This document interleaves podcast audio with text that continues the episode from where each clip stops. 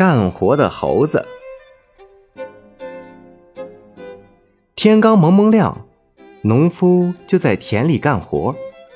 他脱了衣服，累得汗流浃背，但是他确实是个干农活的好手。每个路过的人都称赞他。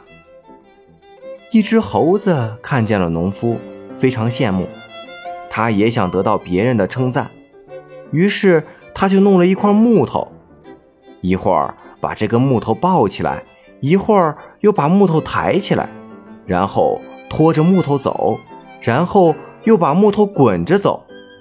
他实在是太忙了，也累得汗流浃背。可是，虽然他气喘吁吁。却没有人赞扬他。这其实啊并不奇怪。猴子虽然看起来也很忙，但是做的都是无用功充其量只是消磨了时间又有谁会去赞扬他呢？